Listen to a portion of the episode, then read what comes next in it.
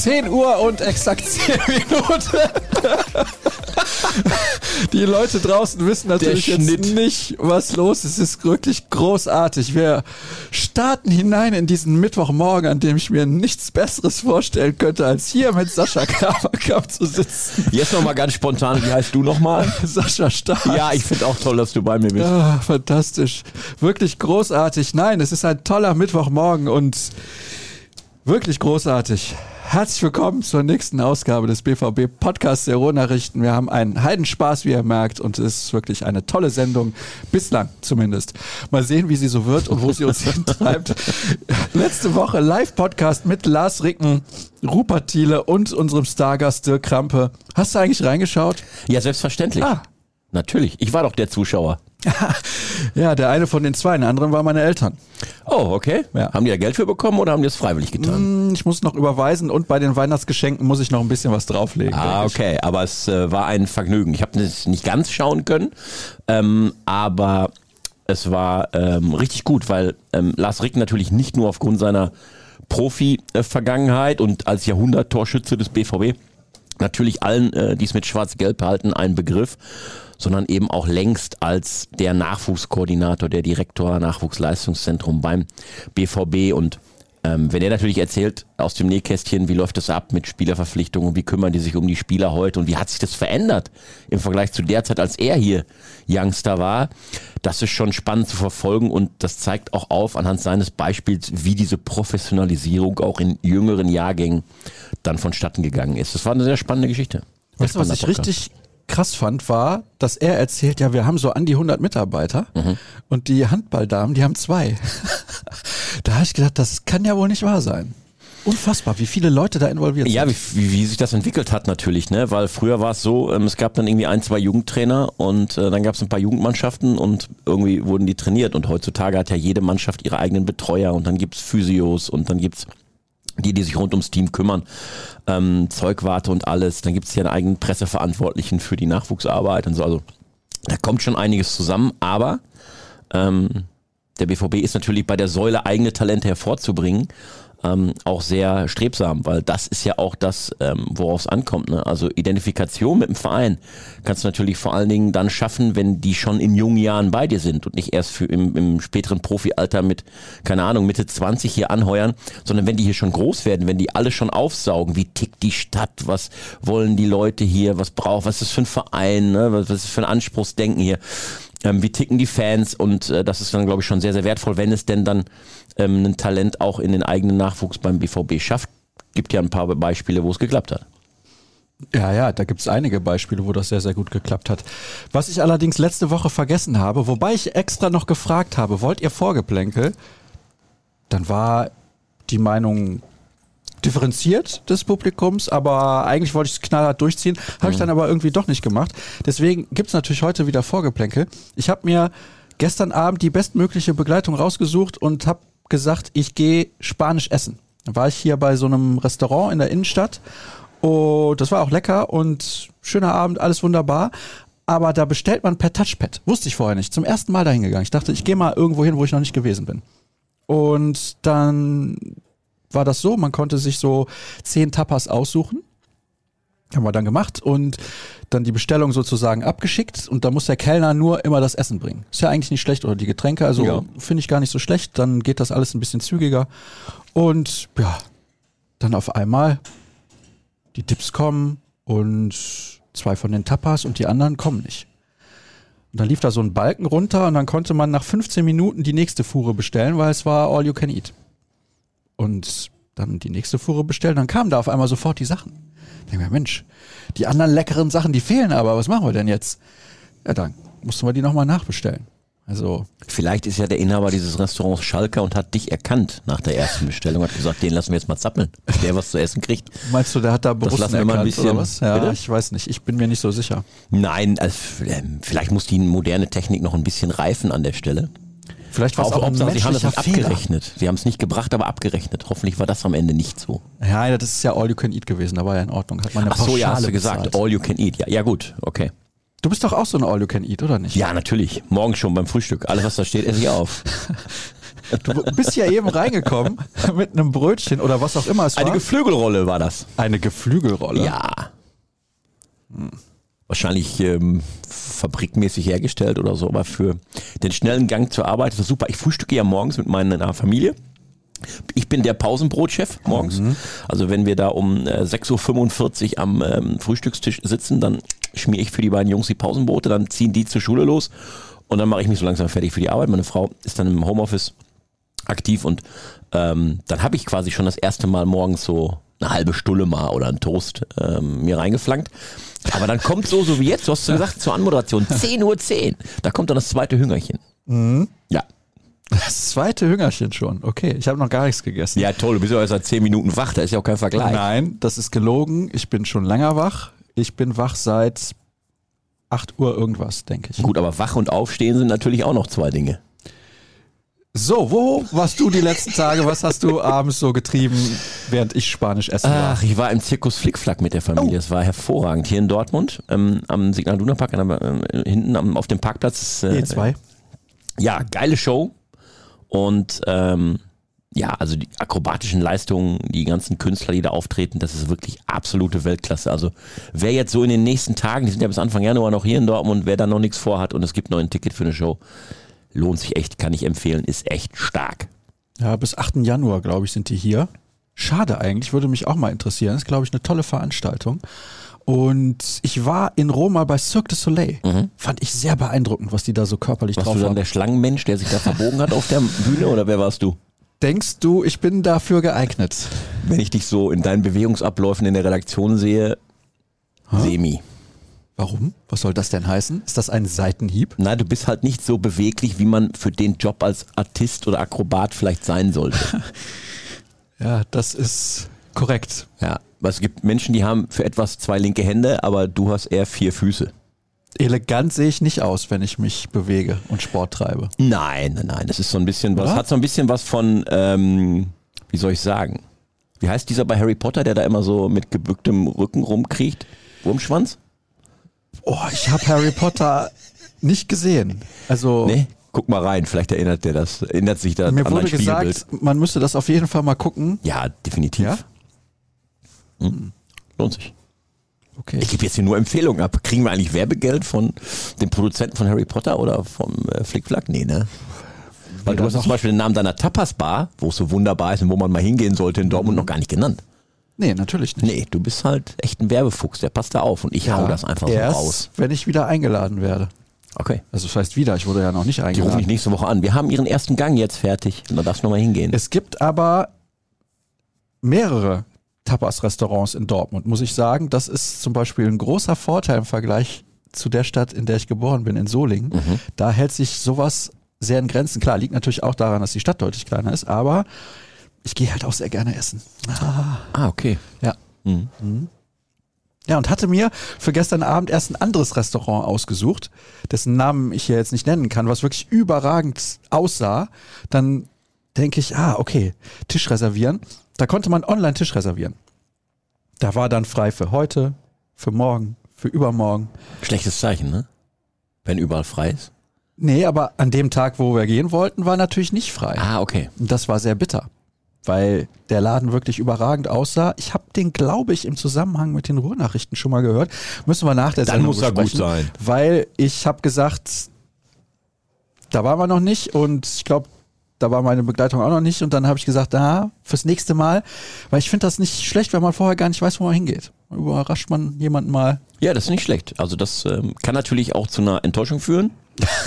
Der Druck ist groß, meinst Ne? du das? Ja, wenn man, wenn man irgendwo hingeht, man bestellt was und denkt anschließend, meine Güte, warum hast du das Ja, getan? um Gottes Willen. Warum sind wir nicht zu unserem Lieblingsitaliener gegangen und werden jetzt hier in höchsten, äh, wir würden jetzt auf Wolke 7 der kulinarischen Genüsse schweben. Ja. Du bist ja nicht so oft in Dortmund essen. Nee, das stimmt. Ja. Ich bin ja privat eher Richtung Münster orientiert, weil ich ja vor den Toren Münsters lebe. Aber auch in meinem kleinen Ort Ascheberg-Davensberg haben wir sehr gute Gastronomie. Sehr, sehr gut. Gut bürgerliche Küche. Unter anderem, ja. Also da sind wirklich ähm, ähm, richtig gute Gaststätten, die auch stark frequentiert sind. Da ist dann bei dem einen ein Swinggolfplatz dabei und ähm, andere Aktivitäten bei den anderen Gaststätten. Das ist schon echt ähm, ein großer Zulauf da, weil die Heben auch gut sind. Was für ein Platz ist dabei? Swinggolf. Jetzt kriegen wir langsam die Kurve zum Sport. Ich war mir nicht sicher, ob ich den ersten Teil des Wortes richtig verstanden hatte, deswegen ja. wollte ich nochmal nachfragen. Ja, Swinggolf äh, ist wirklich eine coole Nummer. Also ist eine, ähm, ist quasi wie ein Golfplatz in etwas kleiner. Die Bahnen sind dann so 100, 200 Meter, 250 Meter lang. Gibt auch ein paar Hindernisse auf den Bahnen. Und dann bekommst du aber nur einen Schläger. Du musst also keinen ausgebildeter Golfer sein. Kann jeder machen. Ist wirklich für Familien von groß bis klein. Sind Clubs treten da an oder Familien spielen da einfach eine Runde Swinggolf. Hast du einen neuen Bahn und der Ball ist etwas größer als ein normaler Golfball, auch gummiert, der hoppelt also auch ein bisschen. Und du hast halt nur einen Schläger, mit dem du alles machen kannst. Abschlagen, patten. Und ähm, das ist ein Riesenvergnügen, weil du drischst diese, diese Kugel dann irgendwie 50 Meter weit, wenn du gut bist. Ansonsten fliegt die mal in den Bach oder weg von der Bahn und so. Das ist ein Heidenspaß. Hast, ziehst einen Bollerwagen hinter dir her mit Getränken drauf wenn die Getränke leer sind, rufst du vorne im äh, Swing-Golf-Häuschen an und sagst, äh, bring noch mal vier Radler, sechs Cola und zwei Wasser. Dann kommt er mit seinem Golfcaddy da rangerauscht und bringt dir neue Getränke an, was weiß ich, Bahn 5, wo du gerade bist. Hast eine schöne Zeit, Quatsch dabei, ist eine wunderbare Anlage in der, in der, in der Davat und äh, danach gehst du schön auf der anderen Seite im Biergarten Schnitzel essen. Überragend. Oh, das klingt richtig gut, Klavi. Ja, kannst du mal vorbeikommen, ich wohne in der Nähe. Oh, das klingt richtig gut. Aber ist auch ein bisschen Sport, muss ich sagen. Wir haben da mal einen Redaktionsausflug hingemacht. Mhm. Die Redaktion mal hin eingeladen. Und ähm, alle mit natürlich richtig schön Ehrgeiz an die Sache gegangen. Und anschließend auch, wie gesagt, im Biergarten und natürlich dann noch kleine Siegerehrung. Ja, wer war der beste Swing-Golfer und so. Natürlich hatte ähm, unsere Golferin aus der Redaktion ähm, schon einen Vorteil ne, in puncto Schlägerhaltung und, und Co. Technik. Aber die anderen haben sich auch gut geschlagen, die vorher mit Golfen nichts zu tun hatten. Also du musst da null Vorkenntnisse haben, kannst trotzdem zwei, drei Stunden Spaß haben. Ah, okay, also zwei, drei Stunden dauert das aber dann in einer größeren Gruppe. Ja, ja, auf jeden Fall. Mhm. Auf jeden Fall, weil es sind neun Bahnen und du legst natürlich auch dann da zwei Kilometer zu Fuß zurück in der Zeit und musst natürlich warten, bis alle durch sind auf jeder Bahn. Aber es ist halt spaßig, weil manchmal kommst du auch nur einen Meter vorwärts pro Schlag. Oh, okay. Je nachdem, wie technisch versiert du bist. Mhm. Also, ich gucke dich dabei jetzt natürlich äh, ganz starr an. Du solltest vielleicht fünf Stunden einplanen. Ich weiß nicht. Ich Minigolfe sehr gerne, mhm. aber das ist dann schon noch was anderes, ne? Ja, na klar, Minigolf ist was ganz anderes. Und ähm, wie gesagt, das du bist wie auf einem richtigen Golfplatz. Da gibt's auch Sandbunker, ähm, alles natürlich in kleinerem Format als auf einem richtig großen Golfplatz. Aber auch, wie gesagt, die Bahnen sind teilweise 150, 200, 300 Meter lang. Das ist schon eine coole Sache, macht Spaß. Okay, alles klar. Ja, jetzt haben wir so 13 Minuten durch. Die Leute draußen rasten schon völlig aus. Das ist natürlich komplett zu Unrecht. Nee, Spaß beiseite. Der Gastwirt ist übrigens äh, herzlichster Borussen-Fan. Da hängt immer ein riesen BVB-Fahne. Ah, ja. So, jetzt haben wir die Kurve zum BVB. Ja, alles klar. Das notiere ich mir kurz. Ja. Wird BVB-Fan. Mhm. Mhm. Ja, alles klar. Sehr gut. Jetzt hatten wir genug Vorgeplänkel. Ja, ihr könnt ja vorspulen. Ich weiß, dass die Leute insbesondere bei YouTube wieder komplett steil gehen werden. Das haben sie letzte Woche auch gemacht. Da haben sie sich beschwert. Ja, der ruft zu Live-Hörerfragen auf. Warum hat er denn kein Handmikro und gibt das den Zuschauern nicht einfach in die Hand? Ja, habe ich gelesen. Ist technisch nicht immer so simpel umzusetzen. Dann muss ja noch eine weitere Person immer durchs Publikum und so weiter und so fort. Genau, und äh, ich glaube, es waren ja nicht zu wenig Hörerfragen da. Nee, nee, nee. Es waren aber einige Hörerfragen da, die nichts mit dem Thema zu tun hatten, weil mhm. wir uns wirklich darauf fokussiert haben, ein bisschen auf den Jugendfußball zu schauen. Ich möchte da nochmal ein bisschen drauf zurückkommen, weil das Thema schon sehr interessant war und du ja gesagt hast, du hast ja das auch angesehen ja. und genau zugehört, was Lars Ricken gesagt hat. Und da finde ich schon, dass wir vielleicht mal darüber diskutieren sollten. Er hat das ja auch gesagt, er wird keinen 13-Jährigen für 300.000 Euro verpflichten. Ich finde diese Entwicklung enorm besorgniserregend. Wie ordnest du das Ganze ein? Ja, völlig deiner Meinung. Wir bewegen uns da in einem Bereich ähm, von Kindern. Also ich habe einen 13-jährigen Sohn und einen 11-jährigen Sohn und wenn es da schon ähm, in, die, in diese, in diese Profischiene gehen würde, danach, danach A leben und B ähm, ähm, so im, im, im, im Blick der Öffentlichkeit stehen, dann finde ich, ist das nicht kindgerecht, was da dann an der Stelle passiert. Ähm, die Entwicklung, die auch Kinder mit 11, 12, 13 machen, die muss ähm, meiner Meinung nach so fern wie möglich von eben dem Fokus der Öffentlichkeit stattfinden. Und wenn jemand wie dieser Mike Wisdom dann zu den Bayern geht von Gladbach und irgendwie 300.000 Euro kostet, dann guckt er doch automatisch die halbe Welt drauf. Boah, wenn die so viel Geld für so einen Jungen bezahlen, das muss ja ein Wunderkind sein. So, und da hat ja Lars gesagt, das kann man sowieso gar nicht abschätzen. Genau, das, dafür sind die in dem Alter noch zu jung, das hat Lars auch gesagt. Aber jetzt mal rein von der, vom, vom draufgucken von außen. Also wenn ein, wenn, das ist doch auch eine menschliche Kiste. Das ist doch auch so, wenn heutzutage in, einer, in, in welcher Liga auch immer 50 Millionen für einen Neuzugang bezahlt wird, dann sind automatisch aufgrund solcher Ablösesummen die Erwartungen extrem hoch. Und das muss ja ein Megastürmer sein. Und boah, der muss ja jede Saison 50 Tore schießen. Und die Fallhöhe ist dann immens. Wenn so einer dann nicht so zündet, wie man dann meint, bei so einer Riesensumme, wie ist das denn dann bitte bei einem 13-Jährigen? Da guckt jetzt die Öffentlichkeit drauf, da stehen Reporter plötzlich am Platz die den beäugen. Und wenn der drei Spiele kein Tor gemacht hat, der Wisdom ist ja ein Stürmer, wenn der drei Spiele kein Tor gemacht hat, was machen die dann? Zerreißen die den dann in der Presse nach dem Motto, boah, was für ein, was für ein äh, schlechtes Talent, da haben sie ja einen Fehlgriff geleistet. Was passiert dann mit so einem Kind? Und das finde ich, äh, da werden äh, an der Stelle Vereine auch ihrer Verantwortung nicht gerecht, die sie haben, auch für junge Leute. Mhm. Ähm, der BVB hat es ja vorgemacht mit, ähm, im positiven Sinne, mit Yusufa Mokoko. Die haben den sehr geschützt lange kein Interview zu geben, behutsam aufzubauen, die Erwartungen immer zu bremsen, zu sagen, ja, der schießt hier mit 14, 15 alles weg, aber warten wir ab und lassen ihn in Ruhe sich entwickeln. Ähm, natürlich hat er auch schon die Öffentlichkeit drauf geguckt, es gab 50.000 Geschichten, aber man hat ihn nicht dahingestellt und hat gesagt, so, hier ist unser Wunderkind. Und das ist, glaube ich, eine ganz entscheidende Komponente. Da musst du als Verein junge Menschen auch schützen. Bei aller, bei allem Wissen darum, dass der Kampf um die besten Fußballtalente im Profizirkus natürlich schon mit 10, 11, 12 Jahren beginnt. Scouts aller Vereine laufen überall rum. Aber ich finde es richtig an der Stelle vom BVB dann sowas Verrücktes nicht mitzugehen, wenn es darum geht für einen Zwölfjährigen, als es darum ging ja noch zu bieten, für einen Zwölfjährigen ähm, 300.000 Euro hinzulegen. Und wenn man so hinter den Kulissen mal hört, dann war das ja nicht das Ende mit 300.000 Euro, sondern es gibt ja auch noch weitere Zahlungen im, in, in der Folge der Verpflichtung. Und da muss ich einfach sagen, boah, nee, da ähm, setzt man auch so einem jungen Menschen einen Rucksack auf, das ist nicht in Ordnung. Die Frage, die ich mir da stelle, ist, was ist die Lösung, um dem entgegenzuwirken? Kann man dieser Entwicklung überhaupt entgegenwirken? Wie weit werden sich diese Grenzen noch verschieben? Glaubst du, dass irgendwann ein 15-Jähriger mal eine Million Euro kostet oder mehr?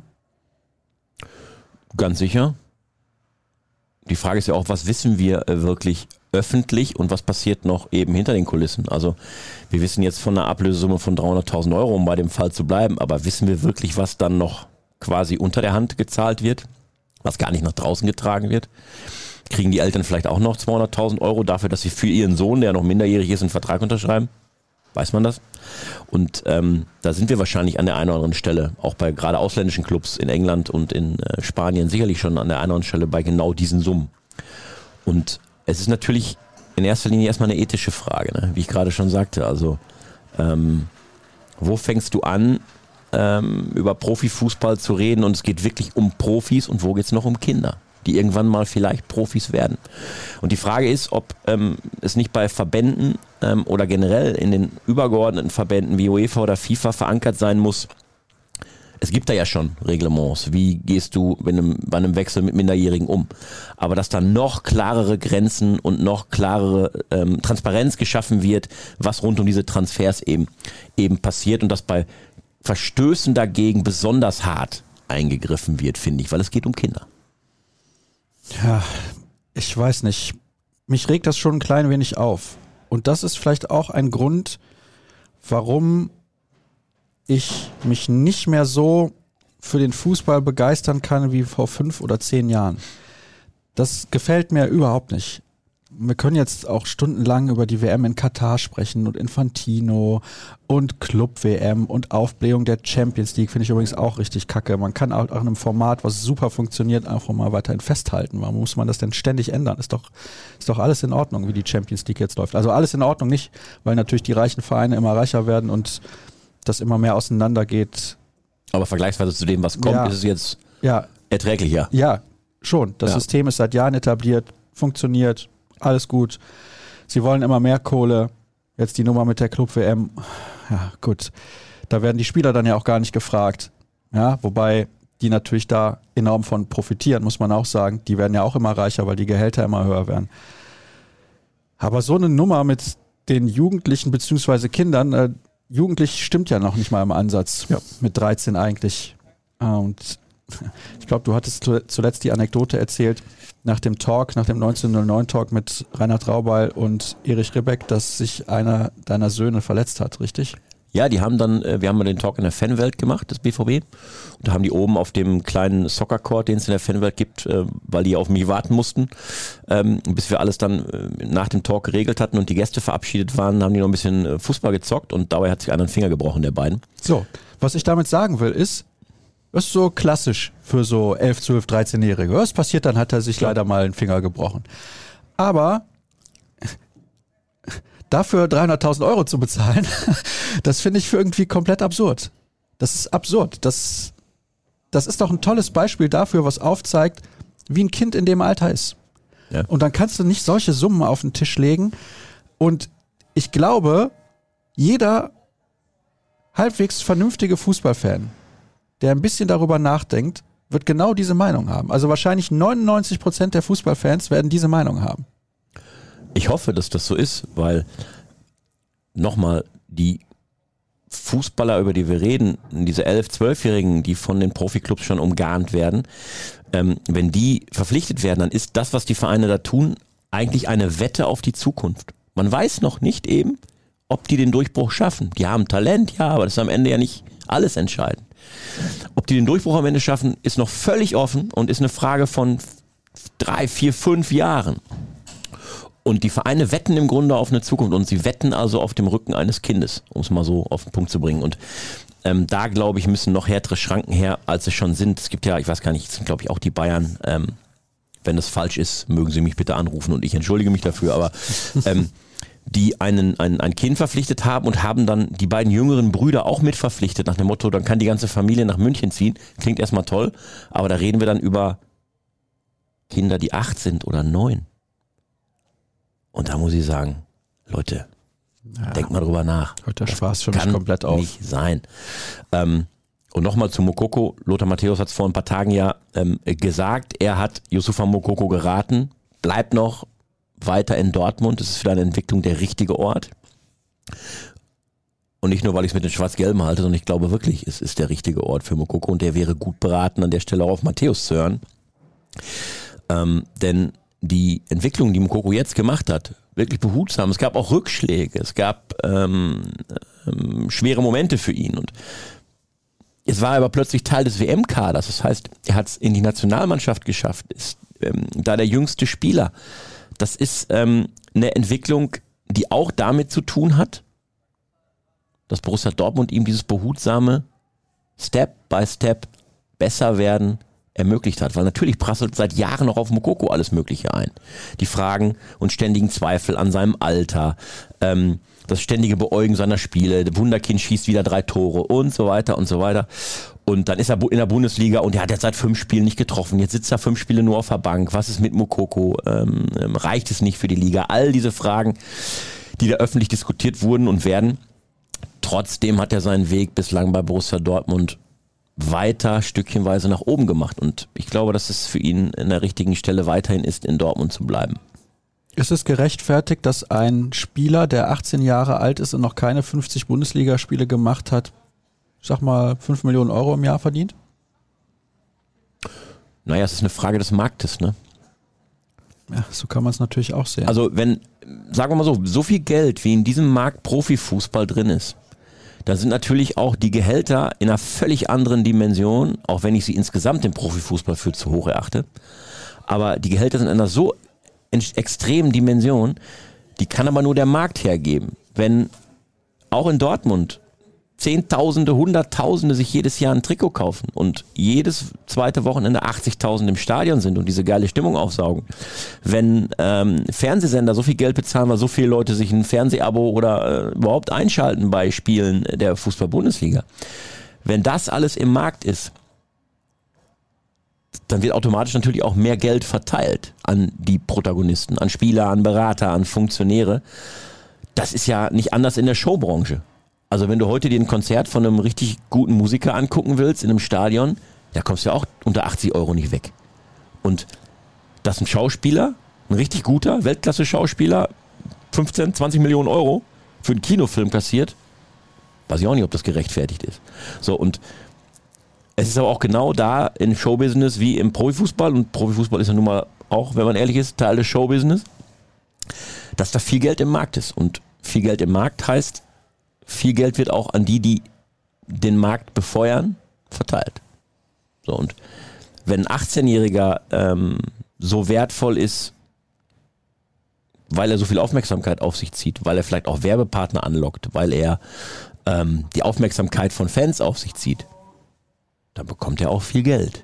Dass das insgesamt, wie gesagt, für mich im Profifußball viel zu viel Geld ist, was da an Spieler bezahlt wird, weil da jede Verhältnismäßigkeit fehlt, ist eine andere Geschichte. Aber ist es für mich nicht verwunderlich, dass nochmal, wenn so viel Geld insgesamt im Profifußballmarkt ist, dass da auch viel an Spieler und Berater ausgeschüttet wird und die so viel verlangen. Du merkst, ich höre aufmerksam zu, weil das ist ein Thema, also ja, ich habe es ja eben schon gesagt, mich ärgert das irgendwie ein bisschen. Diese Entwicklung ist nicht schön und die kann ich auch irgendwie nicht gutheißen und ich will nicht sagen, die schubst mich ein bisschen weiter weg. Ja, ich glaube, die findet keiner schön und das ist ja bei Fans des BVB genauso. Also äh, die, die Fans werden auch alle sagen, ist super, dass wir, sagen wir mal, einen Marco Reus bei uns spielt. Und auch schon so lange. Super, unser Captain, klasse Spieler. Aber dass der irgendwie 10 Millionen oder mehr im Jahr bekommt, ist zu viel. Obwohl es ein BVB-Held ist. Ich glaube, 95% der BVB-Fans würden das so unterschreiben, wie ich es gerade gesagt habe. Ähm, der Markt international hat sich aber im Laufe der letzten Jahrzehnte so hochgeschaukelt, durch eben auch so Konstrukte, du hast gerade gesagt, wie die Champions League, wo richtig viel Kohle in den Markt gespült wird, dass es immer so eine Spirale ist von mithalten müssen und mithalten wollen, mithalten können, ähm, die in der Tat extrem schwer zu stoppen ist. Ne? Es sei denn, irgendwann sagen die TV-Sender, ey, ganz ehrlich, pff, so viel Kohle, wie wir im Jahr für eine Champions League-Lizenz oder für eine Bundesliga-Lizenz ausgeben müssen, die kriegen wir über Abos oder über Werbekunden noch nicht mal mehr rein. So, dann ähm, reguliert sich der Markt ein bisschen, aber diese Idee, dass sich so ein Markt komplett mal zurückschraubt auf richtig bodenständige Verhältnisse, ich glaube, das ist eine Illusion, das wird nie passieren. Da kam letzte Woche bei unserem Podcast vor Publikum auch eine gute Live-Hörerfrage rein zum Thema Identifikation. Wie sieht das im Jugendfußball aus, dass sich die Spieler mit dem Verein identifizieren? Das ist auch so ein Thema, was wir ja nicht nur auf den Jugendfußball beziehen können, sondern das können wir natürlich auch auf den Profifußball beziehen weil das auch immer mit reinspielt. Du hast jetzt gerade das Beispiel Marco Reus genannt. Ja, der war zwei Jahre in Gladbach, dann hat man, glaube ich, nochmal 11 oder 12,5 Millionen Euro für ihn an Ablösesumme bezahlt, dass die sich rentiert haben, müssen wir auch nicht drüber sprechen. Aber wenn der aufhört und Hummels aufhört, dann ist immer die Frage, mit wem kann man sich als nächstes identifizieren, weil Bellingham wird irgendwann weg sein. Das wird nicht mehr lange dauern. Und da müssen andere in diese Rolle irgendwie rein, vielleicht Gregor Kobel, Schlotterbeck, diese Spieler könnte ich mir da gut vorstellen, aber das geht ja auch immer mehr abhanden, weil gerade mit der Mannschaft von Klopp um 2010, sage ich mal, bis 2015 konnten sich sehr, sehr viele mit vielen Spielern identifizieren. Piszek, Kuba, wen hatten wir dann noch? Schmelzer. Großkreuz. Großkreuz, natürlich. Subotic. Ja? Ganz viele. So. Ja.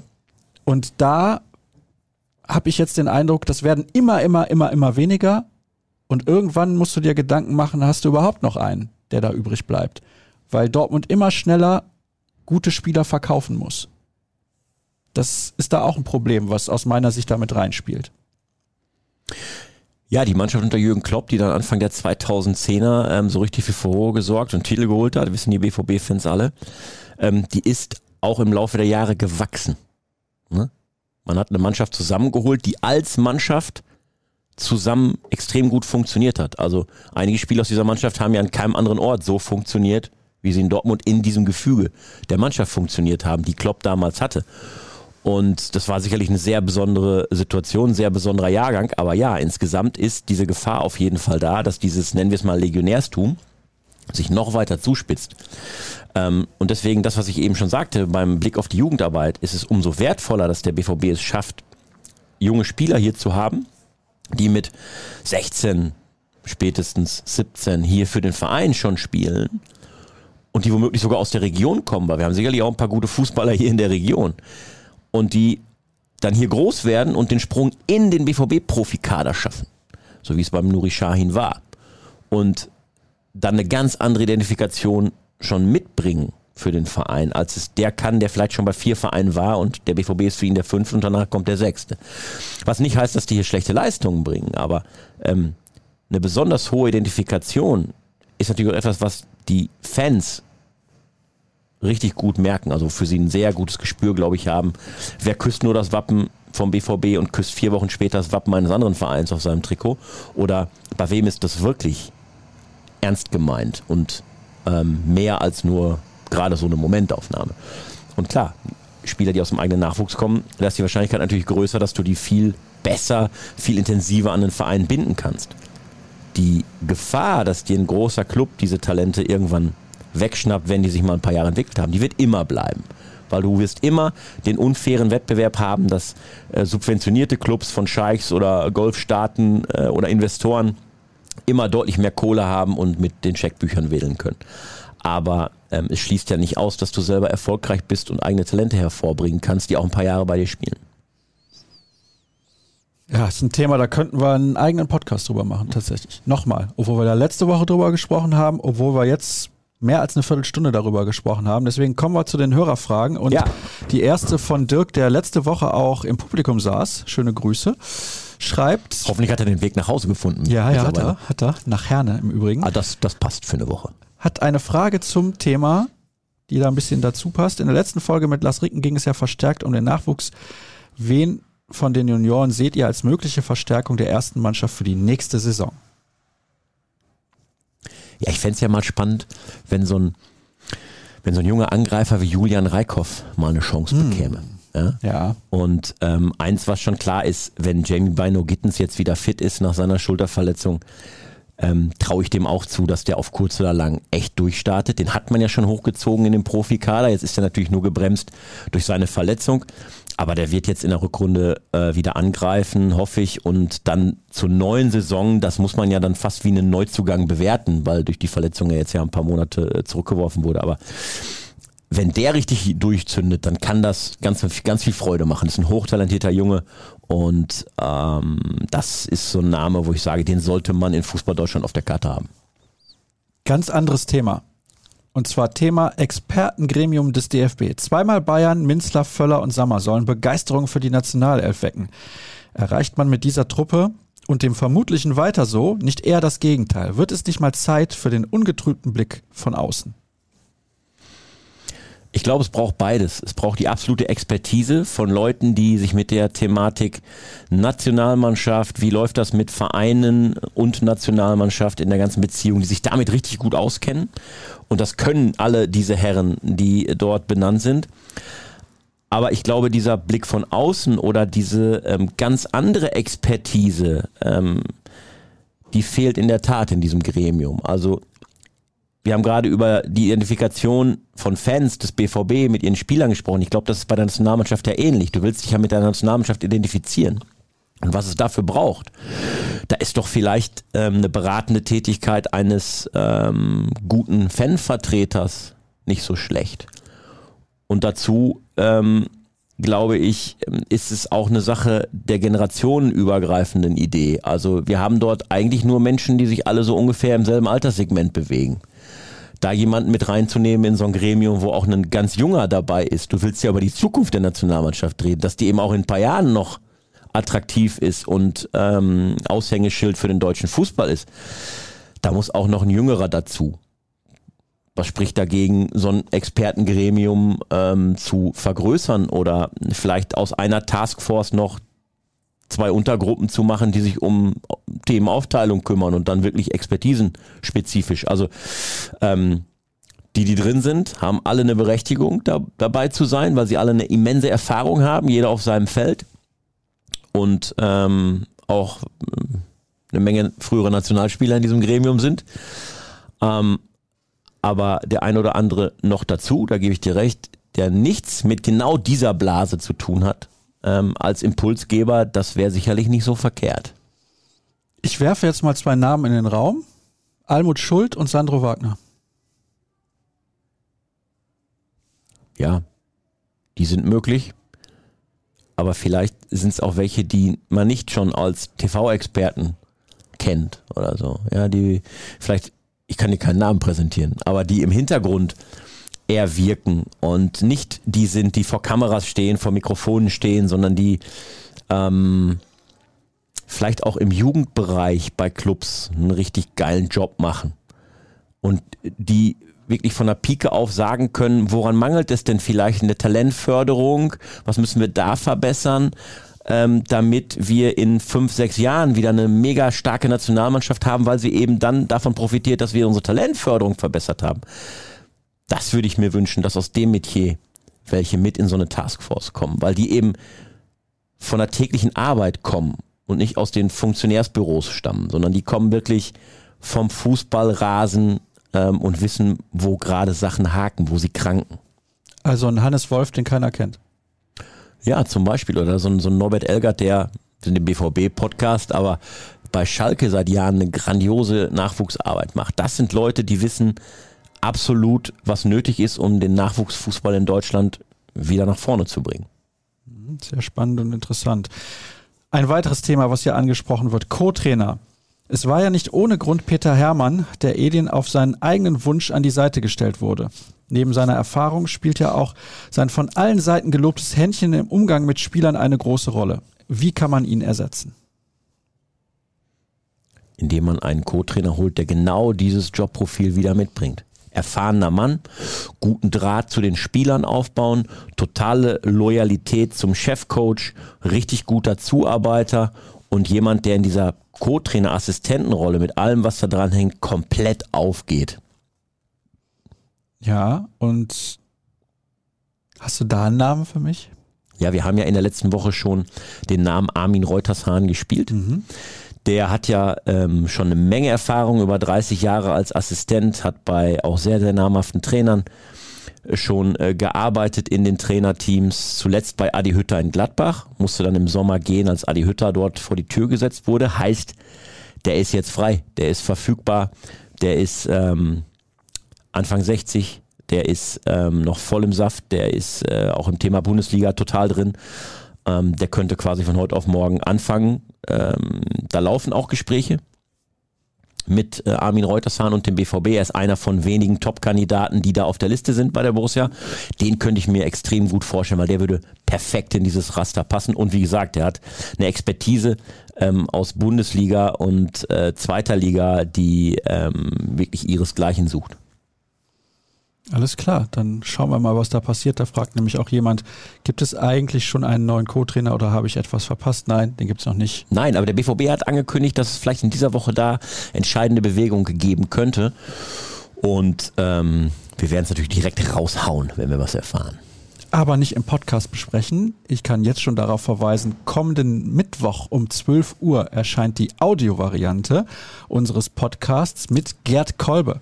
Da haben wir über das Jahr 1997 gesprochen, weil das ja genau 25 Jahre zurückliegt und das Thema hatte er sich selber auch ausgesucht und das fand ich gut, weil da kannte ich mich auch aus.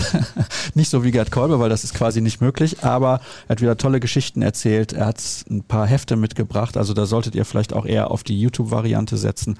Das gibt's dann nächste Woche. Nicht, also ich kenne den, kenn den Podcast noch nicht. Ja. Aber ohne auch nur eine Sekunde bisher davon gesehen zu haben, kann ich blind sagen, das wird ein geiler Podcast sein. Weil Gerd Kolbe, wer den kennt, der ist so überragend, wenn man mit dem über den BVB spricht, dann kommt man nicht weg, weil das so fesselnd, so lustig, so tiefgründig und so wirklich fundiert ist, was der alles weiß und ähm, ich habe vor ein paar Monaten im Fußballmuseum mal Jean-Marie Pfaff getroffen bei so einer Veranstaltung. Mein deuter Idol der Kindheit, Jean-Marie Pfaff. Der war super drauf und ich sagte mal, welche Beziehung hast du eigentlich so zu Dortmund und so, außer dass du hier ein paar Mal dann gegen BVB gespielt hast? Sagt er, ja, ich habe hier mal Suppe verteilt. Ich sag, was? Ja, ich habe hier mal Suppe verteilt. Ich weiß gar nicht mehr, was das war. ist mir nicht aus dem Kopf gegangen. Da habe ich am nächsten Morgen Gerd Kolbe angerufen. Ey, ich sag Gerd, Jean-Marie Pfaff hat mir gestern Abend erzählt, er hätte hier in Dortmund mal Suppe verteilt. Stimmt das? Gerd Kolbe, keine zwei Sekunden nachgedacht, hat gesagt, ja sicher, das war an dem und dem Tag, an dem und dem Platz, das und das war der Anlass und äh, das und das hat er damals gesagt und so und so äh, ist der Abend weitergegangen. Unglaublich. Es war damals ein Fanfest vor einem internationalen Spiel. Und die Stadt Dortmund hat damals so Fanfeste organisiert, um die Fans hier so äh, zu bespaßen und auch ein bisschen im Blick zu behalten, dass da kein Mist passiert. Und dann hat sich die Stadt und dann Gerd Kolbe damals da als aktiver ähm, und Verantwortlicher dann so Promis mit an Bord geholt.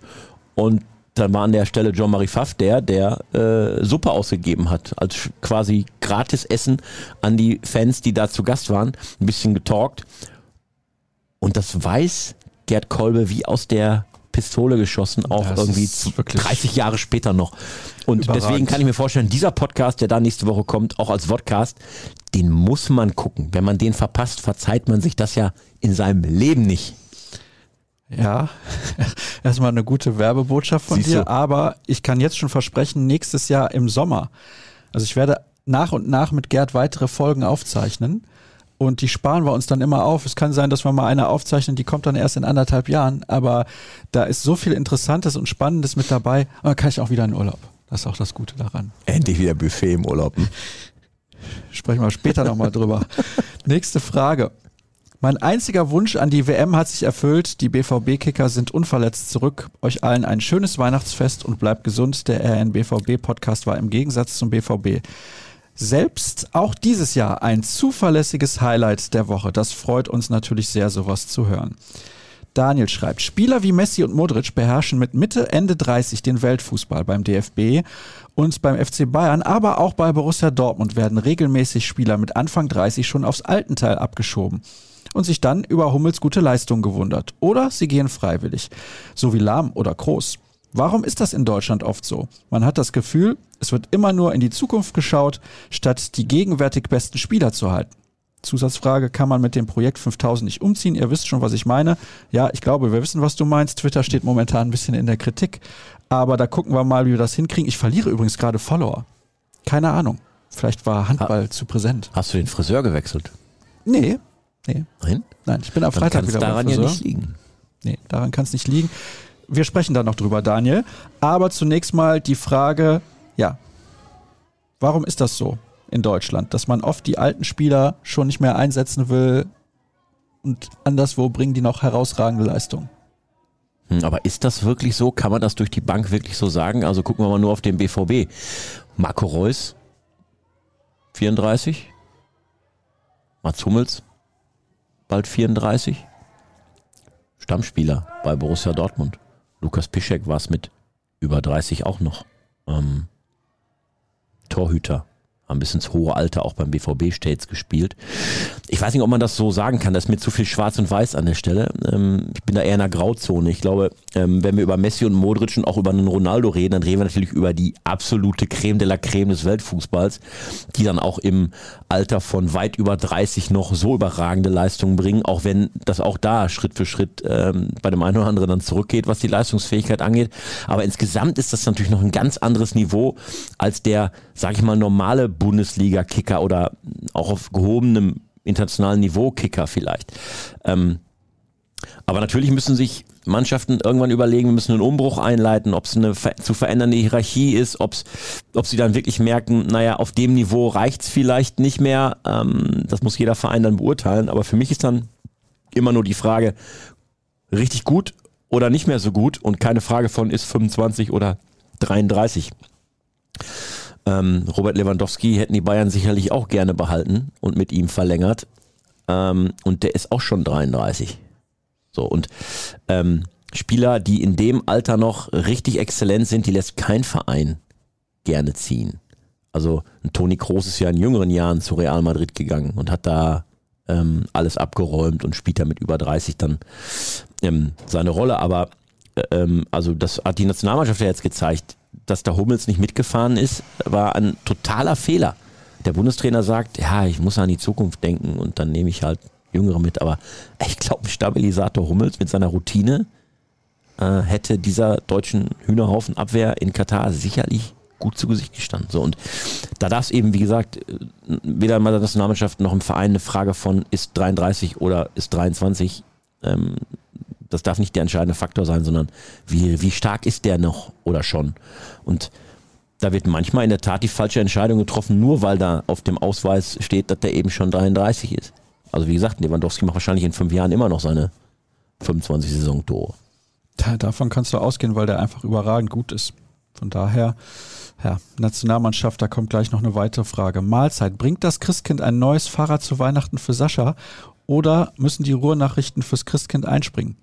Tolle Podcasts in diesem Jahr von euch. Frohe Weihnachten für euch und eure Familien wünschen wir natürlich dir auch. Udo, herzlichen Dank dafür. Springen die RN ein. Ich weiß nicht, was ich zu Weihnachten bekomme. Ist dein Fahrrad gestohlen worden? Ja. Stimmt, hast du mal erzählt. Ja, nach dem Heimspiel gegen Hoffenheim. Hat die Polizei es noch nicht wiedergefunden? Ich denke, das Die wird gehen doch nichts mehr. bestimmt mit Hundertschaften mit einer Sonderkommission an deinen Fall. Soko Dortmund? Äh, Soko, Soko Radl. Ja. Noch nichts wieder aufgetaucht? Nein, und ich muss auch ganz ehrlich sagen, ich habe für sowas echt kein Verständnis. Beim Derby am 11. März, da heben das die Schalker Fans wahrscheinlich in ihrem Block hoch, dieses Fahrrad. So Ja, als Beute, wie eine genau. Blockfahne des BVB, heben die dann Fahrrad hoch und sagen, Ja. ist das Ding! Das wäre sensationell. Ich glaube, so weit wird es nicht kommen. Ich fände, es wäre eine coole Geschichte. Ja, eine coole Geschichte wäre es auf jeden Fall. zu meinen Ungunsten natürlich. Nein, ich weiß nicht, ich habe mir kein Fahrrad zu Weihnachten gewünscht, kostet ja auch nicht nur 2,50 Euro so ein Fahrrad. Du musst dir einen Bolzenschneider wünschen, da kannst du selber eins am Bahnhof mitnehmen. Eure letzten Gespräche sagten im Subtext, der Fan solle sich gedulden, bis der Umbruch vollzogen ist und noch länger. Ich frage aber anders. Ist es nicht schäbig von einer Mannschaft, die fast 200 Millionen an Gehältern erhält, dermaßen blutleer und ohne Esprit aufzutreten? Also, dass der BVB auf dem Rasen noch Luft nach oben hat, das dürfte jedem klar sein. Aber äh, das ist ja keine Frage von Gehalt. Also man kann ja nicht sagen, jemand verdient 8 Millionen, also muss der bitte auch deutlich äh, intensiver und leidenschaftlicher und äh, ähm, motivierter zu Werke gehen als jemand, der 1,5 Millionen bekommt. Also, entweder liebst du diesen Sport und bist voll da und dann ist es egal, ob du zwei oder sechs Millionen kassierst im Jahr. Du musst immer bereit sein, ans Limit zu gehen. Und das muss jeder für sich abrufen. Das ist für mich aber keine Frage des Gehalts. Leidenschaft kaufst du dir ja nicht, sondern Leidenschaft hast du in dir drin. Und entweder hast du sie oder nicht. Entweder schafft es Edin Terzic in der Rückrunde, das wirklich noch viel stärker rauszukitzeln aus jedem Einzelnen und aus dem Mannschaftsgefüge, als es in der Hinrunde in der Liga der Fall war. Oder du hast als BVB ähm, das Signal bekommen, dass du wirklich noch stärker an den Kader musst, als du es sowieso schon dachtest, weil es eben an den Punkten nicht reicht. Und wenn Edin Terzic wir kennen den alle, wie der tickt und was der von seinen Spielern verlangt und wie der mit ihnen umgeht. Wenn der es nicht schafft, Leidenschaft am Limit, am oberen Limit von jedem rauszukitzeln, ja, dann kann es nicht daran liegen, dass der Trainer nicht gut genug ist in diesem Punkt, sondern dann musst du sagen, okay, dann ist vielleicht bei dem einen oder anderen Spieler ähm, beim Thema ähm, Leidensfähigkeit und ans eigene Limit gehen vielleicht wirklich nicht alles so korrekt, wie es für den BVB eigentlich nötig ist. Thema U23 war letzte Woche auch kurz Thema. Findet ihr es gut, dass Ingo Preuß in der U23 so auf einzelne Spieler draufgeht? In dem Fall brav. Es gibt für ihn wenig bis gar keine Spielzeit und dann sagt Preuß Sachen wie, er erwartet schon, dass er sieben bis acht Tore hätte schießen müssen. Und wen würdet ihr als U23-Trainer besser finden? Naja, was heißt besser? Also die U23 hatte einen großen Aderlass. Da sind einige Spieler jetzt auch nicht mehr mit dabei, die man gerne dabei gehabt hätte, wie Brad DeFink, der zum FC Basel gegangen ist, der sicherlich ein absoluter Leistungsträger wäre in der U23. Vielleicht auch mit der Perspektive, bei den Profis irgendwann mal zu spielen, weiß man nicht. Das finde ich jetzt. Habe ich das jetzt richtig verstanden, Nicht dass der so- Hörer geschrieben hat, Ingo Preuß Trainer? Das ist doch nicht so. Nein, nein, nein, nein, das meinte er auch nicht. Achso. Na, Ingo, Ingo Preuß macht, wie ich finde, seit Jahren bei der U23 einen grandiosen Job. Warte mal, er hat geschrieben Ingo Preußen. Okay, er meint Christian Preußer. Ja. Stimmt.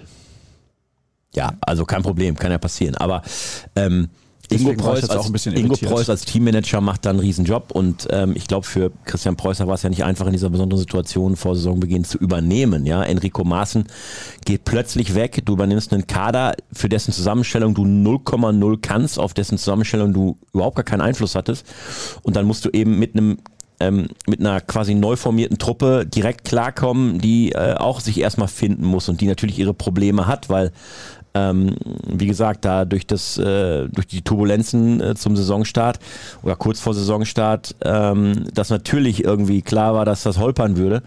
und deswegen muss der, glaube ich, noch ein bisschen mehr Zeit bekommen, um das zu bewerten. Ich glaube, es ist immer schwieriger, mit einer zweiten Mannschaft eines Profivereins dann, ähm, sag ich mal, störungsfrei zu arbeiten, weil da automatisch eine hohe Fluktuation ist. Die Jungs, die da reinkommen, die wollen sich beweisen. Die haben alle die Hoffnung, dass sie sich da in den Fokus der Profis spielen können und sind dann vielleicht schnell wieder weg, wenn sie merken, das klappt an dieser Stelle nicht. Ich versuche das an, an, einem anderen Ort, mich zu empfehlen. Und dann hast du immer eine neu formierte Truppe, die erstmal Zeit braucht, sie einzuspielen. Und ich glaube, in dem Modus sind die gerade noch. Du musst ein bisschen kürzer werden mit den Antworten, sonst wirst du gleich deinen Zug verpassen. Das darf ich mir nicht erlauben, dann sind die Kinder vor verschlossener Tür zu Hause. Wieso meinte Herr Klaverkamp, das bist du? Tatsächlich. Vor der Saison in einem Podcast, dass der BVB mit diesem Kader um den Titel spielen muss. Er hat den BVB überschätzt, nicht wahr? Ja, aber nicht was die prinzipielle Qualität dieses Kaders angeht. Und das ist ja, glaube ich, der Punkt, den wir gerade auch schon angeschnitten haben. Die Qualität des Kaders beim BVB halte ich insgesamt für stark genug, in der Titelfrage ein Wörtchen mitzureden.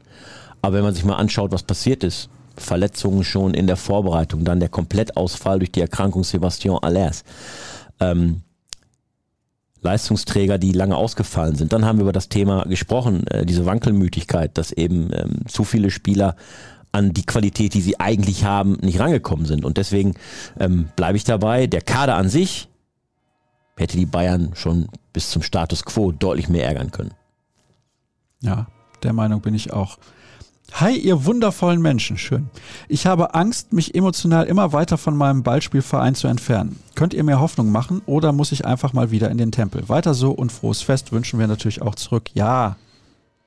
Nie den Glauben daran verlieren. Die Rückrunde ist noch lang, weil sie noch gar nicht begonnen hat. Also es sind ja noch zwei Spiele in der Hinrunde auszutragen. Und dann beginnt erst die Rückrunde. Also ähm, Platz 6 in der Tabelle ist im Moment ein doofes Bild aus BVB-Sicht, aber das lässt sich richtig fix korrigieren, ähm, wenn der BVB mit Dampf eben aus der Winterpause, Weihnachtspause kommt.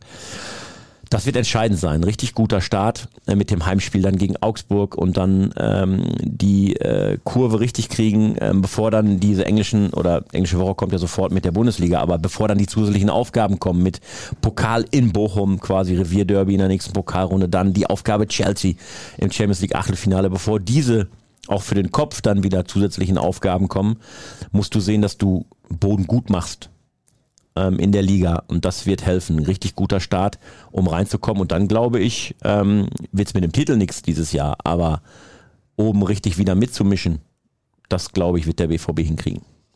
Happy Holidays, schreibt Kai.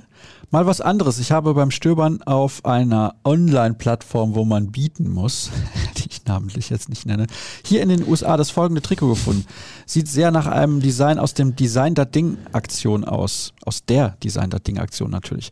Ist schon bekannt, ob das tatsächlich unser neues Trikot 2023-24 sein wird.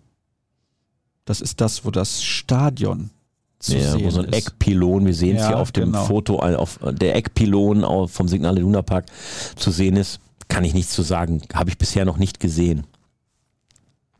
Ich kann da auch nichts zu sagen. Bene fragt, was macht die Follower-Spendenaktion? Da habe ich ja eben schon was zu gesagt. Das ist ein bisschen kompliziert. Ich war zuletzt auch mal fast drei Wochen beruflich unterwegs und habe im Januar auch viel zu tun. Ich glaube, dass wir da im Februar nochmal durchziehen, denn das ist keine Weihnachtsaktion. Ja, jetzt spenden alle und machen was, sondern das kann man immer machen. Was Gutes kann man immer tun.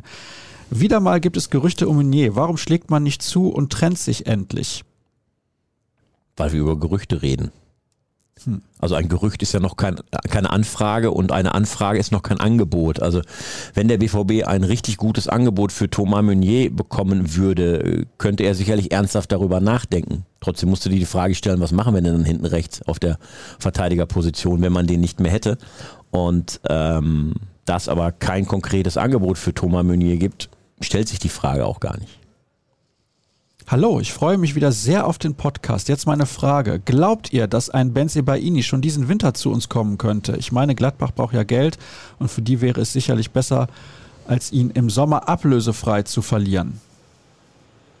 Ich glaube, dass äh, Benzebaini, äh, wenn er denn kommt, zum BVB im Sommer kommt und da Borussia Dortmund noch in einer Pole Position ist. In den Verhandlungen, das ist noch längst nicht beschlossene Sache, aber der BVB hat da die Nase vorn. Ähm, ja, Gladbach braucht Geld, aber das werden sie sich ja im Winter jetzt vielleicht für Torwart Jan Sommer holen, der zu den Bayern geht vielleicht. Ähm, die brauchen ja ganz dringend einen Teuter, weil Manuel Neuer ja ein halbes Jahr ausfallen wird und ähm, die Bayern ja so ein paar Ambitionen haben in verschiedenen Wettbewerben. Und da kriegt Gladbach dann ein bisschen Geld. Wenn sie bei Ini werden die, glaube ich, bis zum Sommer behalten und dann mal gucken, wo er hingeht. Wir Meine hoffen natürlich, These- dass er nach Dortmund kommt. Meine These, Benzibaini ist nicht der Spieler, der Borussia Dortmund so weiterbringt, wie er es braucht. Trotzdem ist er ein Spieler mit großer Qualität und wenn du so einen ablösefrei bekommen kannst, dann glaube ich, musst du zuschlagen, weil stell dir den Fall vor, Rafa Guerrero verlängert nicht und geht und du holst einen Benzibaini, dann muss er fast noch einen zweiten Linksverteidiger holen. Das ist das gleiche Problem wie, wie, wie bislang. Ja, außer man setzt da ein bisschen mehr auf Tom Rote. Gut. Wenn man ihn für stark genug hält, schon in seiner Entwicklung, ja. Ja, ja, ja. Der ist natürlich ein bisschen verletzungsanfällig. Marcel hatte dann auch noch eine Frage zu Meunier, da hast du eben ein bisschen was zugesagt. Und wenn Meunier gehen sollte, holt der BVB dann Ersatz in Form von Gertruidas, ein Spieler aus Rotterdam. Zu ihm gab es ja in dieser Woche Gerüchte und der nächste schreibt auch dazu zu diesem Spieler und meint aber, wäre es nicht besser oder sinnvoller, einen Außenverteidiger zu holen, der die Bundesliga kennt, bevor es wieder eine Wundertüte wird? Ich würde zum Beispiel Sedilia vom SC Freiburg auf den Zettel nehmen. Jung, groß, schnell und mit guten Aktionen vorne und hinten. Ja, unsere Informationen sind die, dass der BVB äh, Gertruida von äh, Feyenoord auf jeden Fall auf dem Zettel hat. Und ähm, er da auf diesem Zettel aber nicht alleine steht. Also das ist eine Spur, die nicht so kalt ist zu diesem Verteidiger, aber ähm, der BVB prüft da natürlich mehrere Optionen und ob es am Ende Gertruida, ich weiß gar nicht, ob ich den richtig ausspreche, wird. Ich auch nicht, ich weiß es auch nicht. Ähm, das sei mal dahingestellt, aber der Junge ist zumindest, ähm, ich glaube, 23 und äh, eben da schon Liga erfahren und hat in der Conference League auch schon internationale Erfahrung gesammelt mit seinem Club.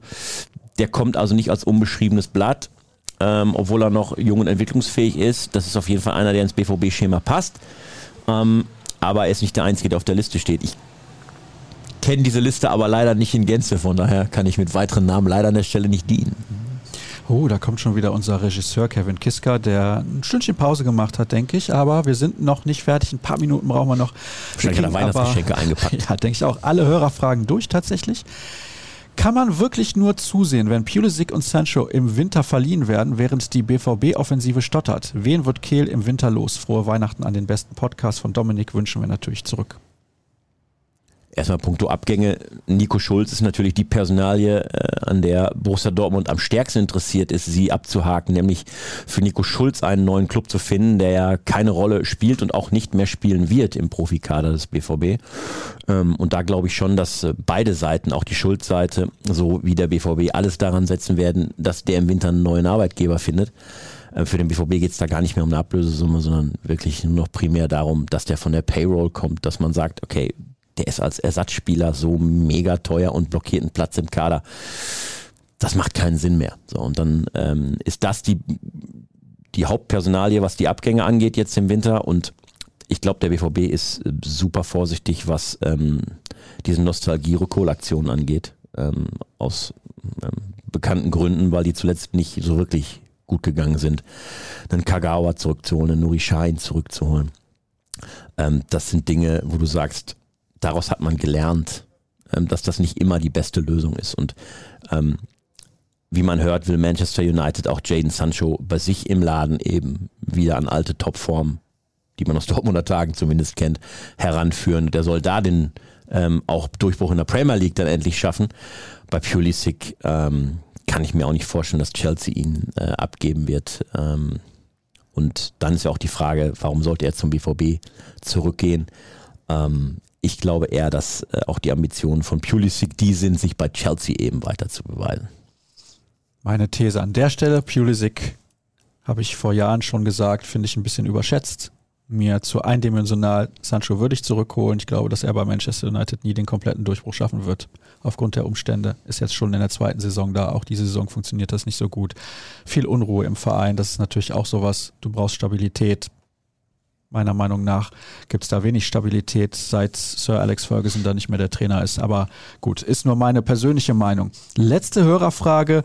Wie seht ihr die nationale Rolle des Vereins im Angesicht auf das Erstarken des Bundesliga-Mittelfeldes, neuer Personalien bei RB Leipzig und unserem eigenen Hinterherlaufen der Ansprüche in dieser Saison? Hat uns das stellenweise leichte Reüssieren in der Liga blind gemacht für die Zukunft? Also Borussia Dortmund ist gut beraten, nicht ähm, nur auf die Bayern zu schauen immer, nach dem Motto, wie weit sind die vorn oder wie können wir die Münchner ärgern, sondern ebenso mindestens genauso ähm, darauf zu schauen, was macht denn die Konkurrenz aus Leipzig und auch aus Gladbach und in Leverkusen? Was machen die denn so? Und Frankfurt für mich ein ganz wichtiger ähm, Player, der ähm, gewachsen ist und der aufgrund seines ganz, ganz starken Umfeldes jetzt auch noch als amtierender Europa League-Sieger und in der Champions League eine klasse, klasse Rolle gespielt bislang. Ähm, die werden, glaube ich, auf die nächsten Jahre, wenn die nicht viel falsch machen im Management, eine richtig starke Rolle spielen und auch den BVB herausfordern, wenn es darum geht, wer ist denn in Deutschland die sportliche Nummer zwei. Noch hat für mich der BVB diese Rolle. Er muss aufpassen, dass er sie behält. Finanziell ist nicht das ein, ist nur das eine, sondern ähm, sportlich ist eben das andere. Und ähm, da, wie gesagt, ähm, sind Vergleiche mit Leipzig, mit äh, Frankfurt, auch mit, mit Gladbach und Leverkusen an einer Stelle mindestens genauso wichtig, wie dann auf die Bayern zu schauen und alle wünschen sich, die mal wieder vom Thron zu stoßen. Aber man muss aufpassen, dass man bei allem Rütteln am Thron ähm, nicht verpasst, dass andere am eigenen Stuhl auch rütteln. Ah. Meiner ist total stabil. Ja, scheiße. Was gibt's Weihnachten bei euch zum Essen? Wie kommst du ins neue Jahr? Bei dir gibt's doch bestimmt Buffet. Nein. nicht? Nein. Schade, Ger. Also Weihnachten zumindest nicht. Heiligabend, Raclette. Ah ja. Erster Weihnachtstag machen wir aus den Raclette-Resten eine Pizza.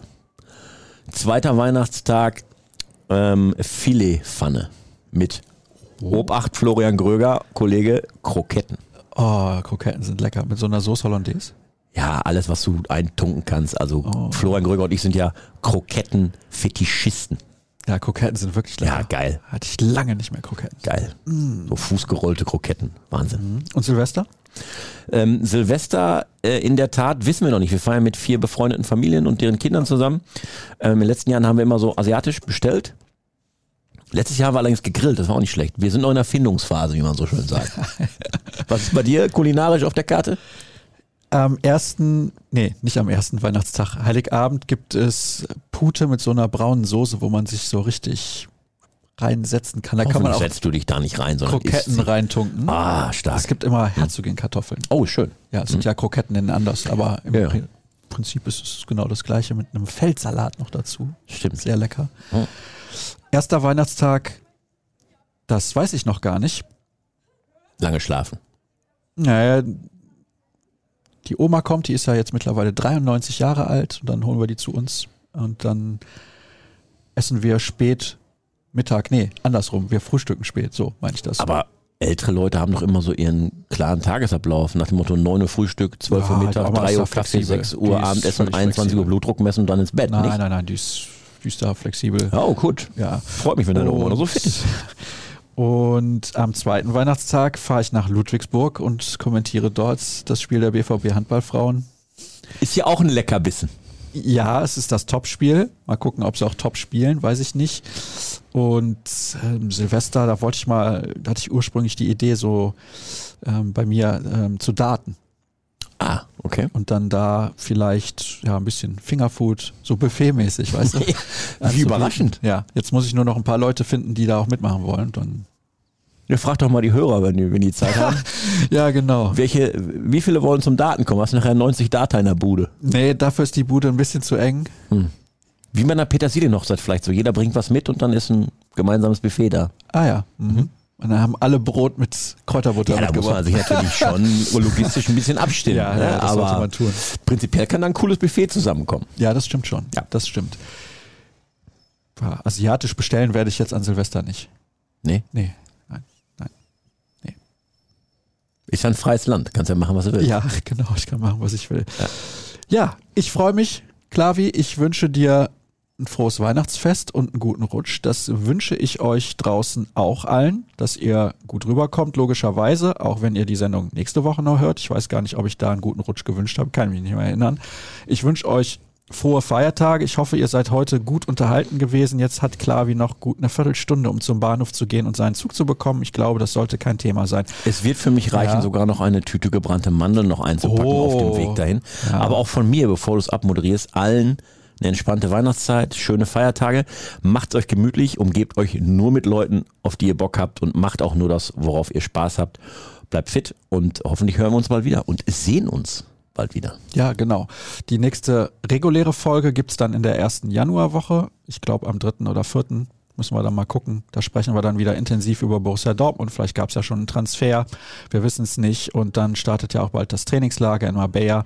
Dann werden wir wieder vermehrt über Fußball sprechen. Ja, schwebt gut rein ins neue Jahr, kommt gut über die Feiertage und vergesst nicht, uns zu folgen. At klavi75, at Sascha Start bei Twitter, at rnbvb und natürlich ruhrnachrichten.de slash bvb. Das war's. Habt eine gute Zeit. Tschüss. Und wer Sascha Starts Fahrrad findet, der schreibt mir einfach. Tschö. Tschüss.